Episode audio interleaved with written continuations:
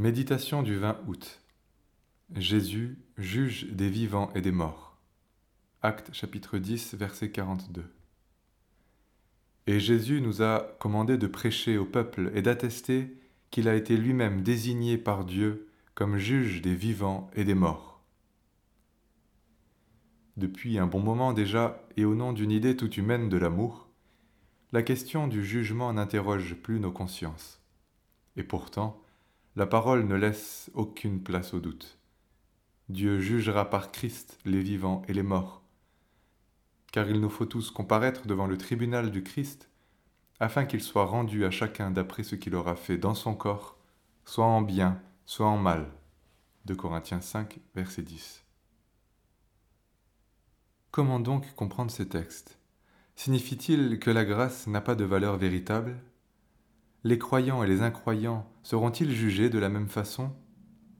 Reprenons les choses rapidement. Dans ce contexte, les morts sont, avant tout, ceux qui n'ont pas été rachetés par le sang de Christ. Ils subiront le jugement en eux-mêmes et seront condamnés. Les vivants sont ceux qui sont en Jésus.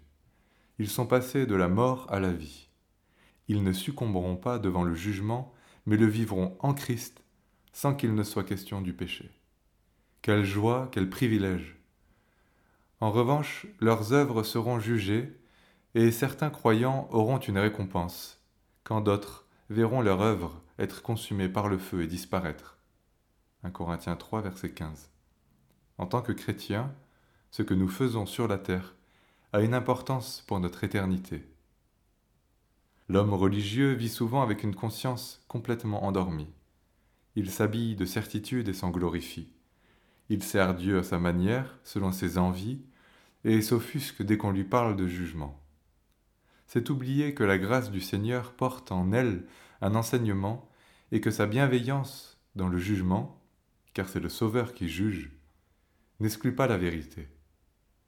Rien ne peut troubler l'assurance du chrétien, mais veillons donc sur notre conduite pour ne pas être des hommes qui proclament une foi sans la vivre, qui se réclament de l'amour de Dieu sans le craindre. Cherchons à faire ce qui lui est agréable. À cause du salut, vivons dans l'humilité de la repentance et dans la joie de la foi.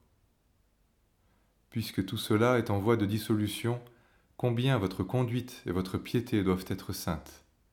Attendez et hâtez l'avènement du jour de Dieu, où les cieux enflammés se dissoudront, et où les éléments embrasés se fondront.